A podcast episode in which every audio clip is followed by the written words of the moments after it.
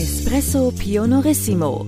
Das ist der Podcast der Cynthia Real Estate. Mein Name ist Jochen Prinz. Mein Name ist Ilka Grunewold. Espresso Pionorissimo.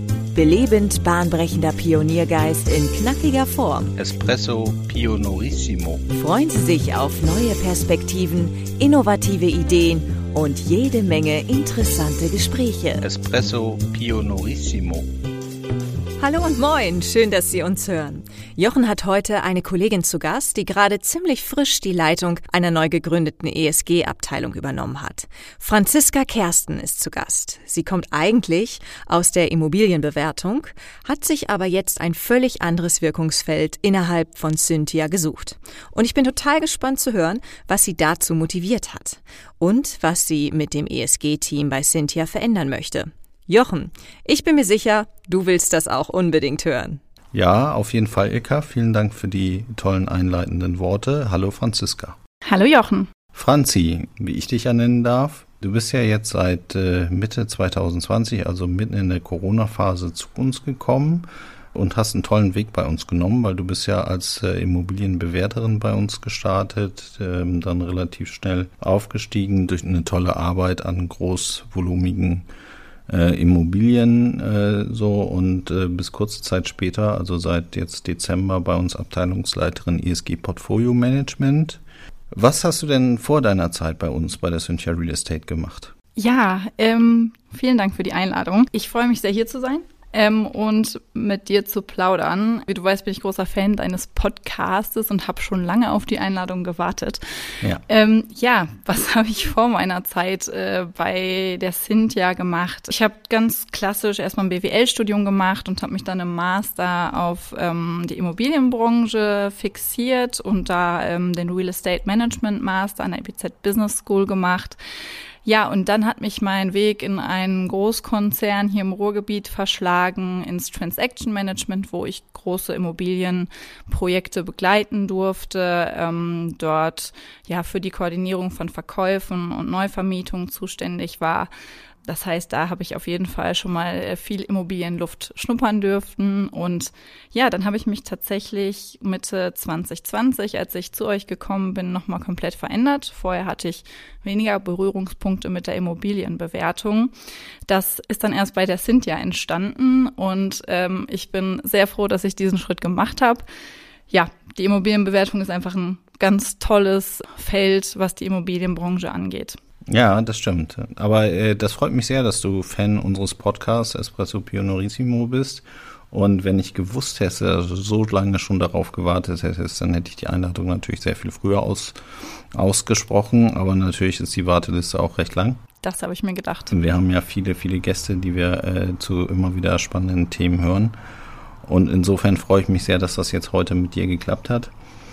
Ähm, was hast du denn gedacht? Damals? Als, äh, wie war denn so dein Vorstellungsgespräch bei uns? Ja, das ist eigentlich eine ganz witzige Geschichte, weil das Vorstellungsgespräch, also ich bin da eigentlich ganz, ganz locker reingegangen, ähm, vielleicht auch ein bisschen blauäugig, so ganz ohne Erfahrung in der Immobilienbewertung, sich einfach auf eine Stelle als Immobilienbewerter zu bewerben, ist natürlich auch erstmal ein Schritt, den man machen muss. Ähm, ich habe das dann ja, umgesetzt, ähm, habe mich gefreut, als ich eingeladen wurde zum Gespräch. Und ähm, das erste Gespräch war dann auch mit dir und mit, ähm, mit Stefan, der war ja auch schon zu Gast im Podcast. Ja. Und tatsächlich habt ihr relativ schnell, glaube ich, rausgefunden, dass ich in der Immobilienbewertung noch nicht so viel Erfahrung habe. Ähm, das habt ihr auch ja, habt ihr mich auch spüren lassen. Ähm, war überhaupt, also war nicht schlimm. Es war einfach eine andere Art des Bewerbungsgesprächs, aber ich glaube, ihr habt gemerkt, so dass ich total Lust drauf habe, ja, neue Dinge auch zu lernen und vielleicht auch schnell lernen kann. Und so ist mir dieses Bewerbungsgespräch in Erinnerung geblieben. Ich dachte ehrlicherweise, dass ihr mich vielleicht nicht unbedingt einstellen möchtet, habe mich aber umso mehr gefreut, als ich dann zu einem Zweitgespräch eingeladen wurde und ihr euch für mich interessiert habt. Und das hat ja im Endeffekt auch dann echt gematcht. Ja, Gott sei Dank. Das war letzten Endes sozusagen aus Cynthia Sicht gesehen ein Perfect Match, was wir da gemacht haben.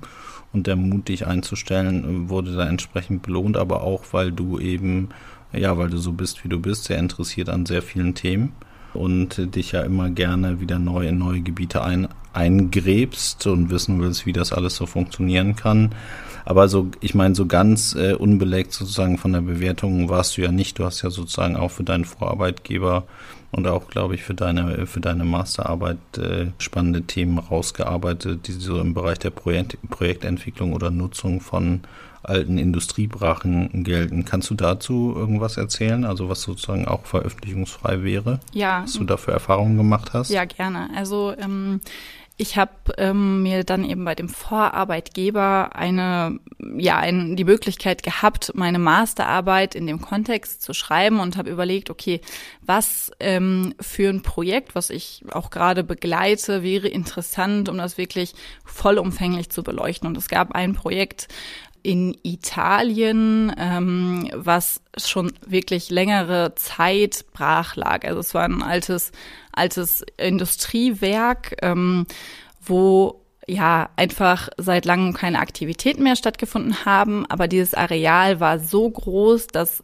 ad hoc eben keine neue Nutzung umsetzbar war und auch es wirklich herausfordernd war, einen Käufer zu finden. Und das lag wie gesagt, schon mehrere Jahre in der Schublade und ich habe mich daran getraut. Ich habe dann gesagt, okay, wenn ich das nicht in einem halben Jahr beleuchten kann, was man also alles machen kann äh, mit der Masterarbeit, wer soll das dann machen? Ähm, ich habe ich hab mir dann die Mühe gemacht. Ich habe wirklich das komplette Umfeld gescreent. Ich habe mich damit beschäftigt, was haben wir für Altlasten auf dem Grundstück? Wie sind die mhm. ähm, Grundstücksgrenzen? Ähm, welche Nutzung findet da statt? Wer könnte in Zukunft Interesse an diesem Areal haben? Auch was die ja die Stadt angeht, wo das ähm, Werk eben lag mhm. und habe wirklich alle Stakeholder, die irgendwie ein Interesse oder einen Bezug zu diesem Areal haben, mit einbezogen und habe da eine Nachnutzungsidee entwickelt, eine Vision für dieses große Areal. Und ähm, dieses, dieses Konzept, was ich entwickelt habe, ist tatsächlich dann sehr stark angenommen worden, auch von den italienischen Kollegen, mit denen ich dort äh, kooperiert habe, so dass dieses Konzept derzeit immer noch in der Umsetzungsprüfung ist, beziehungsweise in einzelnen Teilen bereits verfolgt wird. Und das ähm, hat riesigen Spaß gemacht. Da musste man so viel einfließen lassen. War einfach ein, eine tolle Zeit, daran so intensiv arbeiten zu können. Okay, das kann ich mir sehr gut vorstellen. Also insgesamt deshalb, weil natürlich also Schubladenprojekte immer so ein bisschen depriorisiert werden, weil man als Unternehmen äh, oder häufig depriorisiert, wenn man als Unternehmen halt äh, sehr vielfältige Aufgaben hat und die Ressourcen natürlich entsprechend aussteuern kann. Und wenn man natürlich dann eine Chance kriegt, sowas sozusagen zu einer Umsetzungsreife zu bringen, und ich habe verstanden, und das hatte ich auch damals in unserem ersten Gespräch sozusagen festgestellt, dass du ja äh, im Wesentlichen am Konzept gearbeitet hast und da eben recherchiert hast. Und dann eben zu sehen, wie sowas umgesetzt wird, auch wenn man es nicht selber umsetzt, ist natürlich eine tolle Sache, weil dadurch hast du natürlich der Immobilie für den Arbeitgeber vorher äh, auch eine zweite Chance gegeben, was ja sozusagen da, da auch das Motto der Cynthia Real Estate ist. Absolut richtig, ja. Unser Lebenselixier. so, insofern haben wir gewusst, dass du einfach mit deiner Einstellung richtig bist und äh, wie gesagt, ich bin sehr dankbar, dass wir damals alle, alle drei oder alle, alle, die das Interview geführt haben und du selbst auch die Entscheidung für uns getroffen hast, weil nun äh, bist du ja seit kurzem Abteilungsleiterin ESG Portfolio Management und da würde, also ich weiß es natürlich, aber magst du da mal erzählen, wie es dazu gekommen ist, dass du gesagt hast, ja, Immobilienbewertung, zweieinhalb Jahre eine schöne Sache, aber jetzt äh, mache ich mal ESG, also ESG ist ja in aller Munde und ich habe, glaube ich, letzte Woche gehört, ESG ist sozusagen das Wort der Immobilienbranche des Jahres 2022. Insofern ein sehr hippes Thema. Ähm, aber was verbindet dich denn mit ESG? Warum ist das für dich so spannend, da aktiv zu werden? Ja, ich habe ja ähm, eben schon mal erzählt, so Immobilienbewertung erstmal ganz spannendes Aufgabengebiet. Ähm, vielleicht auch nochmal, um die Hörer so ein bisschen abzuholen man beschäftigt sich da sehr, sehr intensiv mit den äh, Immobilien. Man entwickelt auch Visionen und Ideen, wie man diese Immobilien auch in der Zukunft gut aufstellen kann, wie wir ihnen eine zweite Chance geben können.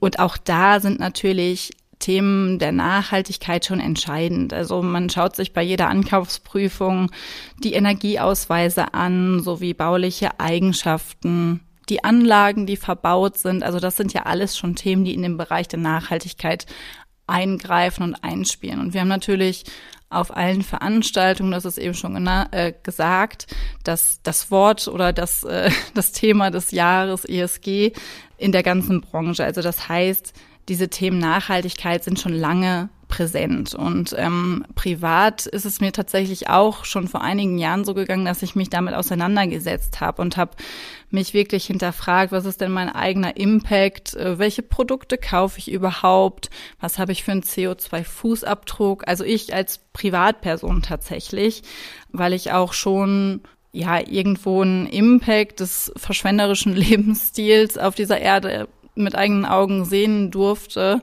Und ich glaube, da ist wirklich jeder Einzelne gefragt, sich da einfach mal ein bisschen zu reflektieren. Und das sind beides dieses tatsächlich die, die Liebe zu den Immobilien und diese, denen eine zweite Chance zu geben, eine Vision zu entwickeln und eben das Thema Nachhaltigkeit, größer gedacht, ESG, sind beides Herzensthemen und die zu verbinden in meiner beruflichen Entwicklung war natürlich ähm, ganz, ist eine ganz, ganz großartige Chance für mich und da kommt vieles auf uns zu oder auf mich. Ja, absolut. Also ich kann das, kann das absolut nachvollziehen. So, bei mir geht das, äh, geht das ganz ähnlich. Ich finde das ein sehr äh, spannendes Thema, weil es einfach eine, eine, große Menge an Nutzen bringt. So, ich habe ja die große Vision, den Kindern meiner Tochter, also wird ja demnächst Vater im Mai, ähm, den Kindern meiner, meiner Tochter Anna sozusagen eine Zukunft ermöglichen, die auch noch lebenswert ist. Also dass sie in Indien nicht wöchentlich äh, mit, mit, äh, sich mit Hochwasser rumschlagen muss oder mit irgendwelchen Dingen, die vom Menschen eigentlich verursacht sind, so und auch über die letzten Jahre verursacht sind und dagegen anzugehen. So, und ich glaube einfach, dass das Potenzial wirklich sehr groß ist, was diese äh, also wir sind ja im Bereich der Bestandsimmobilienoptimierung unterwegs. So, und ich glaube, dass äh, es ein sehr großes Feld gibt an Immobilien, die das nötig haben, von uns bearbeitet zu werden. Und tatsächlich, ESG wird ja seit, glaube zwei oder drei Jahren sehr heiß diskutiert. Und mir, mir, mir, also ich bin so ungeduldig, du kennst das ja, dass ich äh, irgendwie sage, hey, wir können doch nicht nur immer darüber quatschen, wie schwierig das ist, alles ist, um das umzusetzen. Wir müssen doch mal ein bisschen mehr ins Machen kommen. Und auch da habe ich ähnliche Tendenzen, wie du das selber hast. Dann denke ich ja natürlich immer, wie, was ist denn mein Beitrag, mein persönlicher Beitrag? Also ich kann ja nicht sagen, wir wollen die Welt verbessern und trotzdem fahren wir mit dem Verbrenner durch die Gegend und haben zahlreiche Flugreisen, äh, die wir machen, wenn es vielleicht auch die Bahn tun würde und wir da irgendwie mit grünem Strom durch die Gegend fahren könnten. Also es geht immer viel um eigene Beiträge und was machen wir denn selbst auch dafür. Und hier bei der Cynthia werden wir sicherlich nicht Deutschlands größter Immobilienwandler sein, aber unser Beitrag ist es eben da eine Kompetenz aufzubauen und dann Immobilien von grau in grün umzuwandeln, sodass wir unseren Beitrag da entsprechend leisten. Und ich glaube, dass das ganz wichtig ist und ich bin froh, dass du eben da selbst auch aktiv bist und glaube, dass du eben das Herz dafür hast und dass es deshalb so äh, einfach sehr gut passt und es macht einfach sehr, sehr viel Spaß mit dir, diese Themen zu erarbeiten. Ich, also ich äh, würde das auch ganz gerne nochmal ein bisschen unterstreichen, weil wenn wir sagen, jeder Einzelne, wenn, also es ist tatsächlich so, wenn sich jeder Einzelne mal hinterfragt, dann hat man schon vieles erreicht. Also wir sind auch viel hier unterwegs im, im Bereich der Information und Sensibilisierung für das Thema Nachhaltigkeit und den Impact, den jeder Einzelne tatsächlich hat. Und es kann ja eigentlich für jeden nur ein Anliegen sein, diese einzigartige Erde, auf der wir jetzt so noch leben dürfen und sie auch erleben können in sehr vielen Facetten, das auch eben für nachfolgende Generationen so zumindest in einem großen Ausmaß aufrecht zu erhalten. Und das finde ich ganz, ganz wichtig, dass man da einfach, ja, sich diesem Thema nicht verschließt, sondern aktiv wird. So, jetzt hat die Bauindustrie natürlich einen relativ großen Einfluss auf Klimaneutralität und es geht viel um Baustoffe und Werkstoffe. Es geht um Kreislaufwirtschaft, also es ist ein sehr komplexes Thema und es geht äh, im Wesentlichen darum, die Natur nicht zusätzlich zu belasten, sondern alles, was man sich aus der Natur nimmt, im Sinne einer Kreislaufwirtschaft im besten Fall auch wieder so zurückzugeben. Also nur eine Ausleihe zu machen und keinen Raubbau. Und äh, was ich bei, bei ESG tatsächlich auch spannend finde, es geht eben auch auf, um, auf soziale Belange, auf Miteinander, auf Teilen, auf gemeinschaftlich etwas tun in einem guten Kontext. Was interessiert dich denn besonders am ESG-Thema? Also du hast ja selbst gesagt, du, du machst eigenes. Vielleicht kannst du auch mal Beispiele nennen. Was machst du denn? Was ist dein persönlicher Beitrag äh, zum Thema ESG? Und was, äh, was interessiert dich konkret an dem ESG-Thema besonders? Ja, also mein, mein persönlicher Beitrag ähm, ist tatsächlich, ich habe vor vielen Jahren, also es sind jetzt auch schon mittlerweile fünf Jahre, meine Ernährung reflektiert und da tatsächlich mich dann beschäftigt, was die Lebensmittel für einen CO2-Ausstoß haben, die ich konsumiere.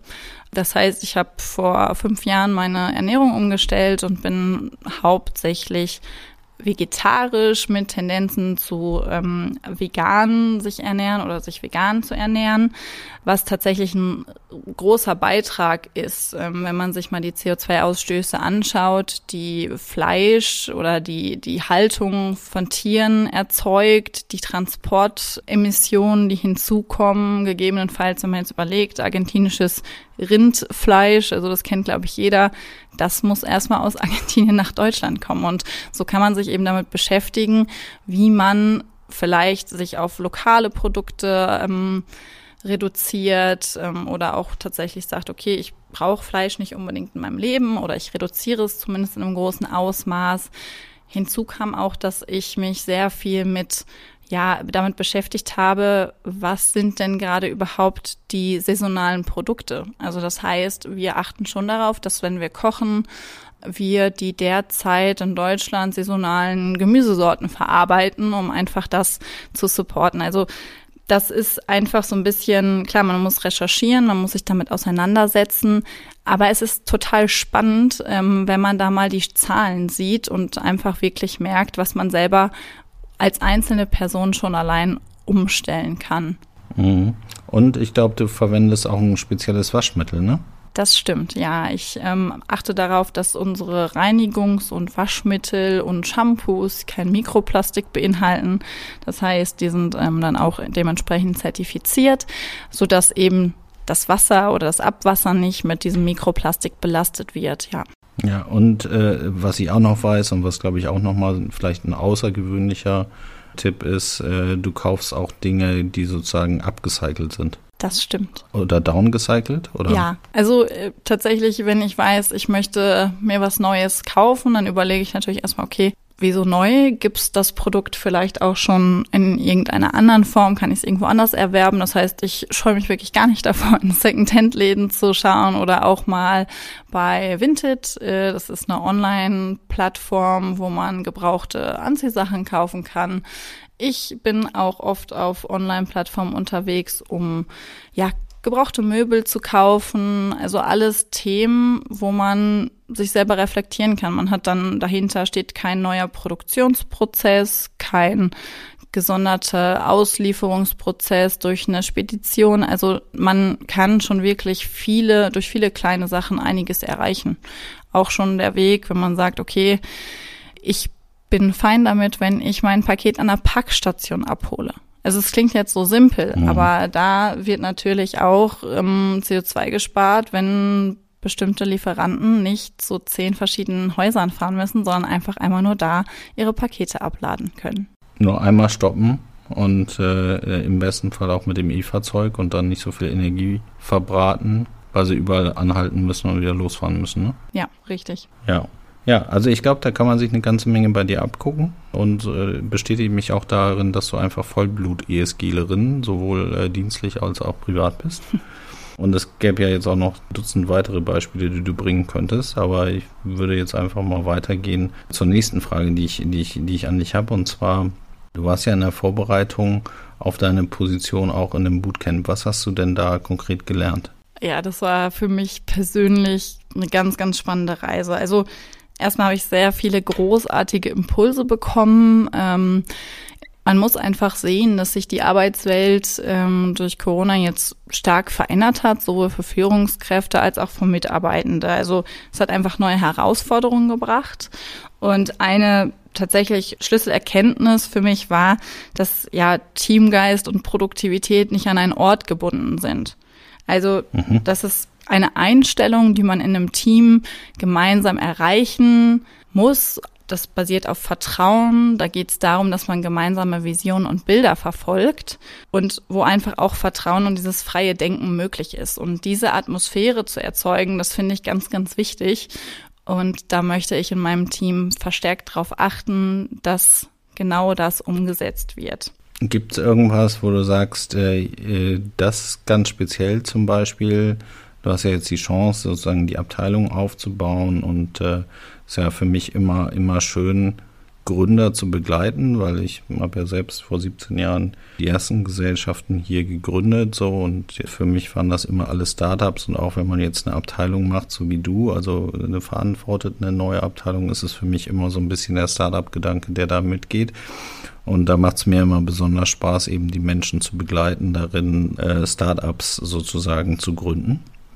Gibt es irgendwas, was du dir vorgenommen hast, wo du gesagt hast, da werde ich auf jeden Fall von Anfang an drauf achten, dass wir das hinkriegen? Ja, also ich möchte sehr gerne einfach diese Begeisterung, die ich für das Thema habe, auch ins Team führen oder dass das Team das gleiche, diese gleiche Lust an dem Thema zu arbeiten hat. Also darum geht's mir tatsächlich, dass man diese Begeisterungsfähigkeit erzeugt, auch die Sensibilisierung für die ganzen Themen. Also das ist, glaube ich, Kern, dass man sich da gemeinsam ein Ziel setzt oder Visionen hat. Wie, wo wollen wir überhaupt hin? Also klare Ziele setzen und immer wieder daran anknüpfen, immer wieder schauen, okay, wie weit sind wir gekommen, tatsächliche Maßnahmen umzusetzen. Und das ist mir ganz, ganz wichtig. Und ich glaube, ich werde darauf achten, dass ich da begeisterungsfähige Leute habe, die einfach Lust drauf haben, Lust mit mir daran zu arbeiten. Ja, das finde ich total wichtig. Also, dass man dass man äh, engagiert ist und dass man einfach Spaß daran hat und dass man den Nutzen darin äh, dahinter erkennt.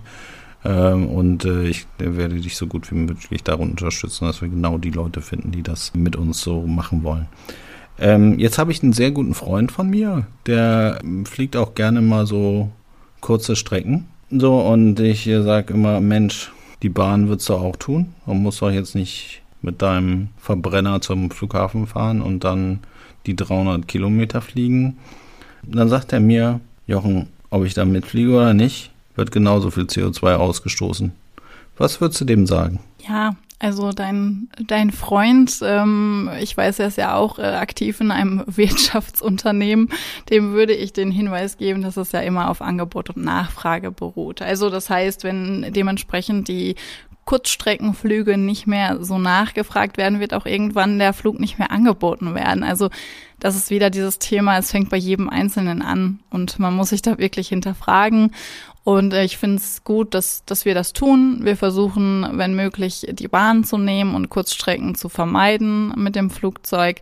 Und ja, diesen Hinweis äh, würde ich deinem Freund geben, dass er auch bei sich anfangen kann. Mhm. Ja, ich glaube, das ist auch absolut wichtig. Ich sehe das genauso. Also irgendwann gibt es den Flug nicht mehr geben und selbst wenn ich den jetzt äh, nicht mache und die Maschine trotzdem fliegt, ja, dann hat mein Freund natürlich recht.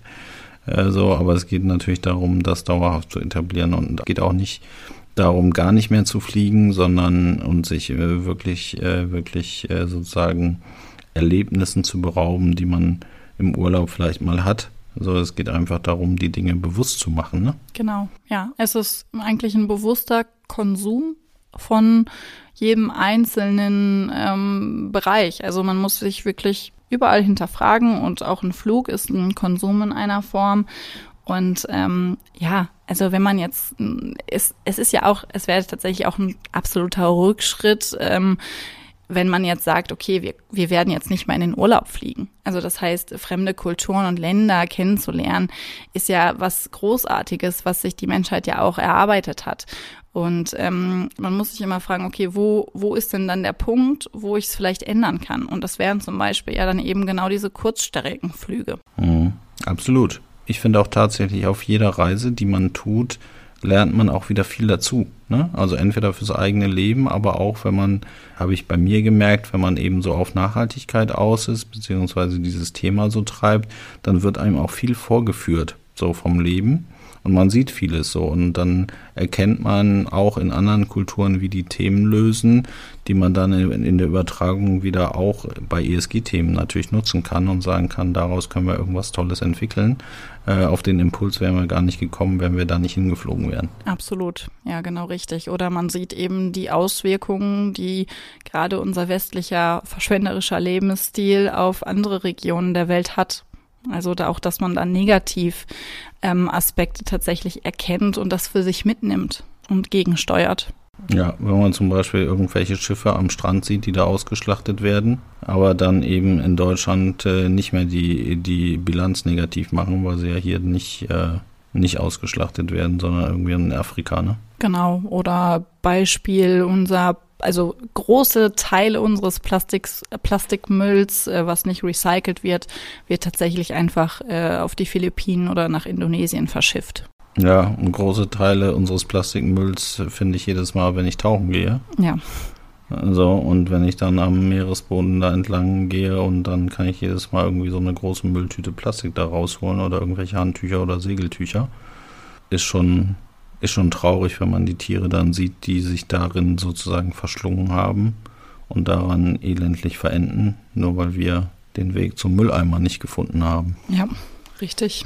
Ja, ähm, wir haben ja uns vor ein paar Wochen eine Immobilie ausgesucht in Krefeld, die wir weiter untersuchen wollen. Und wir haben uns ja auch tatsächlich sehr intensiv äh, an einem Tag mit den 17 Nachhaltigkeitszielen beschäftigt. Was fandst du denn gut daran, also dass wir uns damit beschäftigt haben? Wie haben wir das denn gemacht und was versprichst du dir für Nutzen davon? Also vielleicht, um das nochmal kurz aufzugreifen, ein bisschen auszuführen. Also wir sprechen über die 17 Ziele für eine nachhaltige Entwicklung, die von den United Nations äh, auferlegt wurden und bis 2030, das ist das Ziel, umgesetzt werden sollen. Und ähm, diese 17 Ziele zahlen sowohl auf den ökologischen Bereich, aber auch auf den sozialen Bereich und auch auf diese Gemeinschaftsgedanken, wie arbeiten wir zusammen, wer sind unsere Geschäftspartner, also auf den Governance-Bereich ein.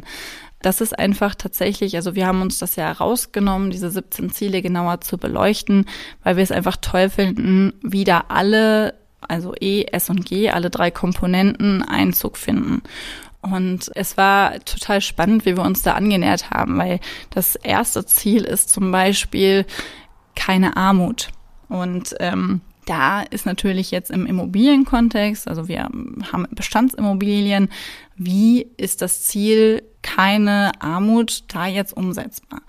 Man kann sich dem nähern von Unternehmensgesichtspunkten oder eben auch von der Immobilienseite und dann haben wir uns Gedanken gemacht, okay, was, was sind Maßnahmen, die wir gezielt umsetzen können? Und mhm. bei keine Armut ist natürlich erstmal als Vermieter kann man sich darüber Gedanken machen, bezahlbare Mietflächen zur Verfügung zu stellen, um eben in irgendeiner Form der Armut entgegenzuwirken. Mhm. Was hinzukommt, ist, dass wir aber auch im Unternehmen selber, wir können natürlich auch schauen, okay, wie ist das Lohn- und Gehaltsniveau? Das ist tatsächlich in Deutschland eher, ist nicht so ein großes Thema wie in anderen Ländern, aber das sind Themen, die man sowohl im Unternehmen betrachten kann, als auch bei den Immobilien. Und so sind wir dadurch alle 17 Ziele durchgegangen und haben uns Gedanken gemacht. Und ich fand es so spannend, weil ja, gerade diese soziale Komponente, die da, finde ich, sehr stark vertreten ist bei den 17 Zielen, findet häufig, ähm, wenn man sich andere ESG-Strategien anschaut, noch nicht so Beachtung. Und ähm, es ist einfach auch schwierig messbar und greifbar, aber darüber konnten wir uns dem Ganzen gut annähern, was noch weitere Beispiele waren, wo wir einfach gedacht haben, dass das ist ja absolut sinnvoll, dass man die Gemeinschaft stärkt. Also im sozialen Bereich möchten wir natürlich irgendwo einen Mehrwert für eine Gemeinschaft ähm, bringen. Was ist mit Gemeinschaftsflächen? Wir haben häufig in Immobilien ähm, Räume, die der Gemeinschaft zur Verfügung stehen, wie jetzt ein großflächiges Foyer. Und da steht meist maximal ein Sofa drin. Und diese Flächen kann man ja ganz anders nutzen. Die kann man ja der Gemeinschaft zur Verfügung stellen. Man könnte ein schwarzes Brett anbringen mit einer Tauschbörse. Man kann dort eine Kletterwand installieren. Man kann irgendwie einen Austauschort schaffen mit tollen Möbeln. Also einfach, dass man diese Flächen der Gemeinschaft zur Verfügung stellt. Ja. Genau sowas kann auch im Außenbereich stattfinden. Also das sind einfach so Sachen, über die man sich da sehr intensiv Gedanken gemacht hat. Und deswegen fand ich das stark, dass wir uns da wirklich allem genährt haben und einen großen Katalog entwickelt haben. Genau. Und äh, letzten Endes haben wir uns ja dann auch schon erste Maßnahmen überlegt, wie wir die umsetzen wollen. Äh, zu dem Thema mit dem Sofa. Da ist es ja häufig so, du hast ein riesen Foyer und da steht noch nicht mal das eine Sofa drin. Und ich fand dann tatsächlich spannend die Diskussion darüber, weil die lief ja so, dass wir gesagt haben, wir sind ja selber Mieter in einer Immobilie hier in Mülheim so, und bei uns steht tatsächlich im Foyer ein Sofa drin und also so eine Sitzgarnitur unseres Vermieters. So, und da sitzen regelmäßig Menschen drin, die darauf warten zu arbeiten. Zum Beispiel unsere Putzkräfte, die bei uns hier jeden Abend durch die Flächen gehen, äh, sitzen da und treffen sich vorher, sitzen da gemütlich, unterhalten sich. Und äh, wenn es dann losgeht, dann sind die parat und starten. Ja. Also sie haben halt einfach einen Ort der Zusammenkunft, müssen nicht draußen in der Kälte stehen oder müssen nicht irgendwo warten, sondern sie haben die Möglichkeit, sich sozial zu begegnen. Genau, ja. So, und, und, und das haben wir eben gesehen, so wie machen es andere und können, haben für uns im Prinzip Maßnahmen abgeleitet, relativ simpel zu sagen, ja, das ist ein Punkt, da kann man drauf achten. Und darüber hinaus kann man natürlich auch die ganzen anderen Sachen machen, die du äh, gesagt hast, aber die haben sich natürlich ergeben, man muss sich damit beschäftigen. Also wir haben tatsächlich, das hat mir so gefallen, wir haben eben nicht gesagt, wir gehen die Sache problemorientiert an, sondern was sind unsere Antworten auf die äh, gestellten Herausforderungen? So, und das eben tatsächlich auf die Immobilie gerichtet, auf das, auf die Organisation gerichtet aber, und äh, tatsächlich fand ich das auch bemerkenswert, eben auch auf jeden Einzelnen, der bei uns oder mit uns zu tun hat. Ne? Ja. Also individuelle Beiträge auch wieder entsprechend rausgearbeitet. Und das werden wir ja äh, auch auf Social Media nochmal darstellen in den nächsten Wochen und Monaten, was unsere Ansätze sind zu einzelnen Punkten. Oder werden eben auch in unserer Immobilien Krefeld schauen, dass wir möglichst viele dieser 17 Nachhaltigkeits- Kriterien entsprechend mit Maßnahmen belegt umsetzen können. Das finde ich spannend. Also da freue ich mich riesig drauf, wenn wir da sozusagen die ersten Erfolge vermelden können und auch sagen können, wie, wie, das, äh, wie das angekommen ist und wie wir es gemacht haben. Ja, ich freue mich auch sehr darauf. Franzi, ähm, nun tatsächlich die letzte Frage. Was sind denn äh, so die deine großen Ziele, die du mit der Abteilung ESG Portfolio Management in den nächsten zwölf Monaten umsetzen möchtest? Ja, das ganz große Ziel tatsächlich die Welt ein Stück besser machen. Großartig. Für, für nachfolgende Generationen insbesondere. Und ja, also jeder Beitrag zählt und ich, wie schon häufig jetzt im Podcast gesagt, auch die kleinen, kleinen Themen ähm, sind wichtig und äh, solange sich jeder reflektiert, äh, man für das Thema sensibilisiert, was großen Anteil hat, ist es, es ist einfach sehr, sehr wichtig, dass man da hinkommt. Und mein Ziel ist es, das Portfolio der Cynthia bestmöglich unter den nachhaltigen Gesichtspunkten zu optimieren. Und ja, da ist es auch einfach unumgänglich, dass man partnerschaftliche Lösungen erarbeitet. Ähm, wir werden tatsächlich mehr hin zu diesem gesamtgemeinschaftlichen Ansatz wieder gehen. Also es wird wieder Thema sein, wie kann man auch Immobilien wieder verbinden, also Quartiere wieder entstehen lassen, die nicht so geplant sind, sondern die einfach aus dem Bestand auch kommen. Wie kann man da eine Versorgung gewährleisten, die nachhaltig ist? Und es ist einfach gesamtgesellschaftlich eine große Aufgabe und jeder muss mitmachen. Genau, und das ist unser Antrieb, darauf hinzuarbeiten, dass wir das hinkriegen, jeden zu begeistern, mitzumachen, in kleinen wie in großen Schritten Franzi, das war ein äh, tolles Gespräch mit dir, wie immer. So, ich denke, dass unsere Hörerinnen und Hörer äh, eine ganze Menge Impulse mitgenommen haben, was äh, es auch an individuellen Beiträgen äh, machbar ist, um da äh, gemeinschaftlich alle zusammen daran zu arbeiten, dass wir eine bessere Welt kriegen.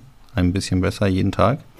Und äh, ja, vielen Dank an dich für die Zeit. Danke dir, dass ich dein Gast sein durfte.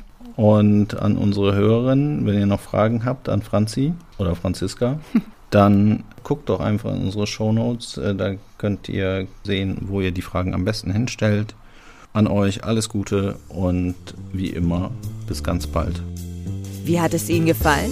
Haben Sie Fragen, Kritik oder Anregungen zu unserem Podcast? Dann freuen wir uns auf Ihr Feedback. Schicken Sie uns einfach eine E-Mail an podcast@ cynthia.de. Espresso Pionorissimo. Weitere Infos finden Sie entweder in unseren Show Notes oder auf www.cynthia.de slash podcast. Bis bald!